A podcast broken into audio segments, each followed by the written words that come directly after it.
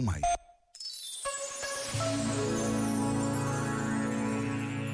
Sobre o exercício de atenção, escreveu John Maine. A meditação é um processo de aprendizagem.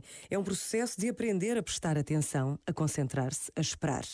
W. H. Auden viu muito bem isto ao dizer que as escolas eram lugares que deveriam ensinar o espírito de oração num contexto secular.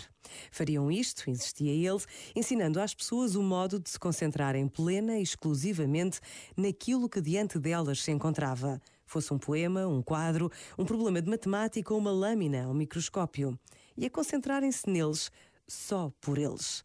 Por espírito de oração, entendia ele uma atenção generosa, esquecida de si. Este momento está disponível em podcast no site e na app da RGF.